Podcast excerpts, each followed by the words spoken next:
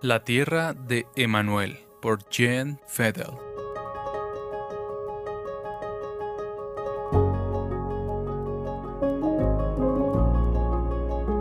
¿Qué puede ser más satisfactorio para el cansado peregrino que se apresura a su mansión celestial que meditar en las indescriptibles maravillas de su futuro hogar más allá de los cielos?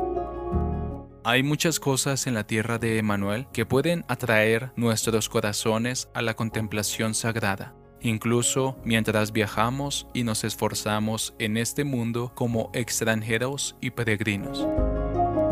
El cielo es la ocupación más reconfortante y atractiva a la que podemos dedicar nuestros corazones. Sin embargo, me pregunto por qué muchos de nosotros no aprovechamos el gozo y la fuerza espiritual que nos proporciona una ocupación tan santa. ¿Será que los encantos de este mundo nos impiden reconocer lo cerca que estamos del estado invisible, sobrenatural y eterno?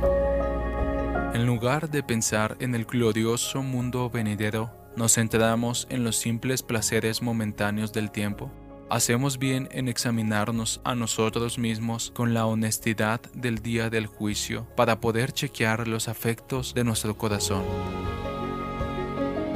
Lo que da vitalidad y belleza a nuestra religión es la influencia de las futuras realidades celestiales, ejercida en nuestros corazones y vidas. Ella revela la genuina piedad, ya que nuestro objetivo está en contraste con los placeres pasajeros de esta tierra fugaz esta influencia ofrece luz a lo largo del camino de las oscuras pruebas de la vida y señala los reinos de la bienaventuranza donde no habrá más lágrimas y el dolor será desterrado para siempre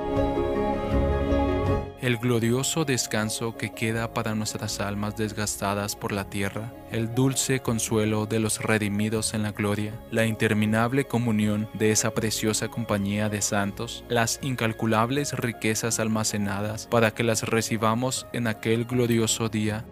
son todas facetas de la tierra de Emanuel para que pongamos nuestra mirada de adoración en el único objeto de nuestros afectos, Cristo Jesús nuestro Señor.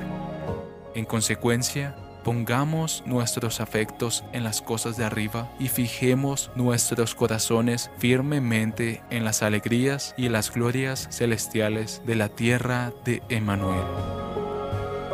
Porque nuestra ciudadanía está en los cielos, de donde también ansiosamente esperamos a un Salvador, el Señor Jesucristo el cual transformará el cuerpo de nuestro estado de humillación en conformidad al cuerpo de su gloria, por el ejercicio del poder que tiene aún para sujetar todas las cosas a Él mismo. Filipenses 3, 20, 21.